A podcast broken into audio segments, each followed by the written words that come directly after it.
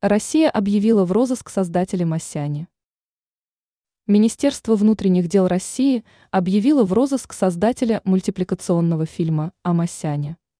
Речь идет о гражданине Олеге Куваеве «Звездочка», который был включен Министерством юстиции в список иностранных агентов.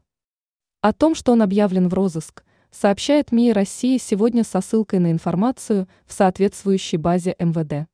Куваев «Звездочка» Олег Игоревич. Основание для розыска разыскивается по статье УК, так говорится в карточке. Но по какой конкретно статье Уголовного кодекса разыскивают мультипликатора, об этом пока не сообщается.